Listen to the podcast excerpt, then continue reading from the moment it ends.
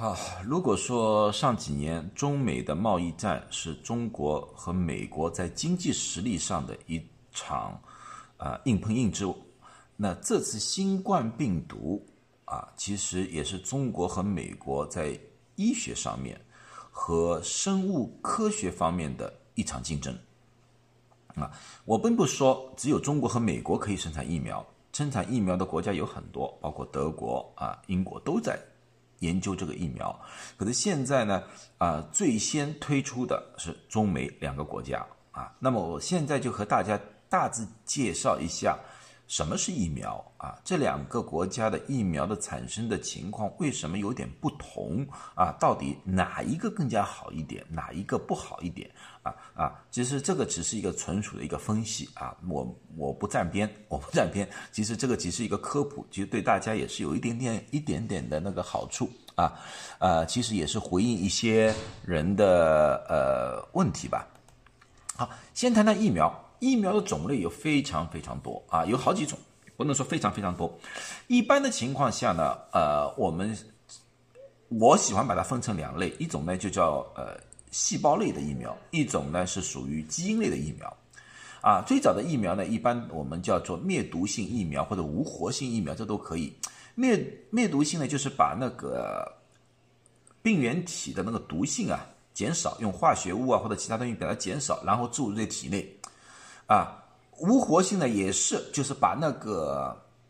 病毒啊，完全把那个毒性、把把把活性完全去消除，它不去毒性，它把它活性全没了，就变成一个死的一个病毒，然后注入到体内。这两个呢，都需要用病毒的本身，所以说呢，万一处理不当的话呢，就会出现一个问题呢，就是真的把真的病毒打入到体内了啊。可是这是一个非常传统的一个疫苗的制作方法，现在还有很多疫苗还是使用这个方法的，然后呢，就变成这种基因。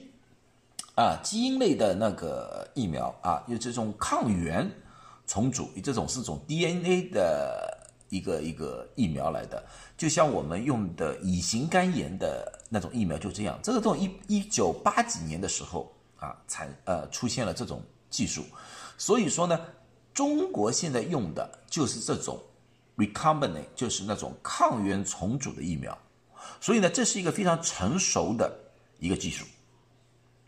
啊，这个从一九八几年的时候已经在科学界、已经在医学界大量使用了啊，不是大量使用，在使用了啊，使用了。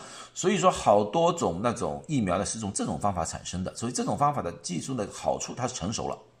所以说呢，它的失败率啊相对来说小好多。可是美国这次用的疫苗呢？完全是一种全新的、从来没有人用过或者没有成功使用过的疫苗，叫信使 RNA 疫苗。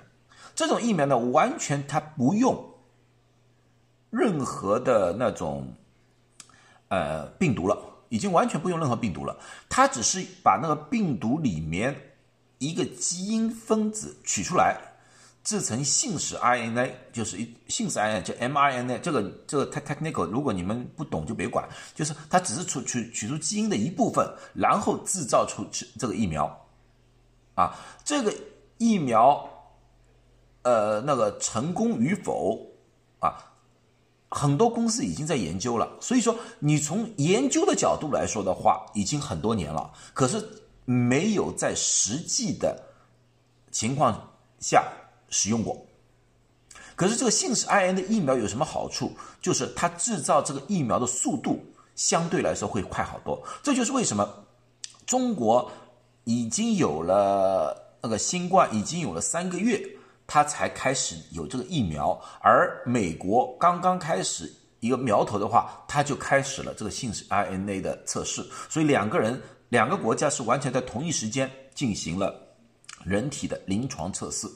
啊，这就是信使 RNA 的好处，也是信使 RNA 的呃那个危险度，因为它从来没被试验过，成功与否，大家拭目以待啊！大家拭目以待。那么人家说了啊，既然已经这个疫苗出来了，为什么要这么长时间？你们你们要说要一年呢，一年半啊才可以被大家使用啊？这个就是和呃任何一个药物的产生啊是有一个。机制的，并不能说啊，我做了这个东西就一定有效的。因为我过去有一个视频说了，在西方的医学界，第一句话叫 “do no harm”，就不要给任何伤害，所以安全性是永远是第一步的。好，一般的情况下，在药物管理局要通过一种药的话，要经过三期测试，其实四期。我接着解解再解释一下，什么叫先三期？三期第一期的时候，大概只有十几几十个人，几十个人要看哪种药，几十个人。一般的情况下呢，是没病的啊，是健康人啊，让他们注射啊这种疫苗，或者说吃某种药，然后呢就观察九个月时间，是第一就要看一下它的安全性，安全性。啊，用了之后那些人是不是有特别的不良反应？有什么毒性？有什么东西？啊，安全性，这安全性也不是当时的安全性，注射的时候的有有没有这安全性？还有这九个月之内是不是有其他的不良反应？啊，因为毕竟是一种疫苗进入了体内，是不是会有一种啊不良的呃呃呃呃呃病毒病毒情况产生啊，或者怎么样的？不知道啊，所以这要九个月的观察啊，然后呢就要看到这个有效性。那么你打了之后是不是有效？啊，不要打进去像打生理盐水一样，一点效果也没有，那么也不行。那有没有什么效果啊？这个效果又不是短期效果，因为有些时候你打进去了，可能只有几天的效果，然后就没效了。啊，所以他要看这个效力到底有多长。所以安全性有有效性，这第一期大概是呃九个月。第二期呢，如果按照正常情况的话，第二期的话，那个人数要会。增加到几百人，那个测试可能应该的话，应该要一年到两年的时间，基本上最起码要一年到两年的时间啊。然后又安全了啊。一般的情况，一期过了之后，大概有百分之七十的药可以到第二期，可是过了第二期的话，大概只有百分之三十的药能进入第三期，第三期人数就大了，第三期的人数大概需要几千人。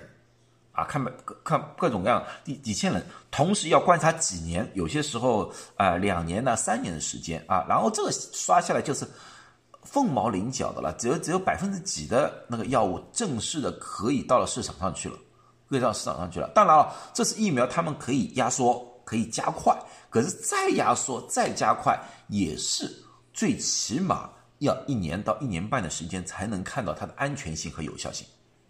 啊，不，这个东西急不了的，啊，急不来的，呃，因为它不但要测试健康的人，也要看到各种各样的那人种啊、年龄啊、疾病史啊，这些人都要就三期的时候都要测试，不能说草草率率做到大家都去用，可能对某一部分人可能是安全的，对有一些人可能就不安全了，所以他要做一个大规模的测试。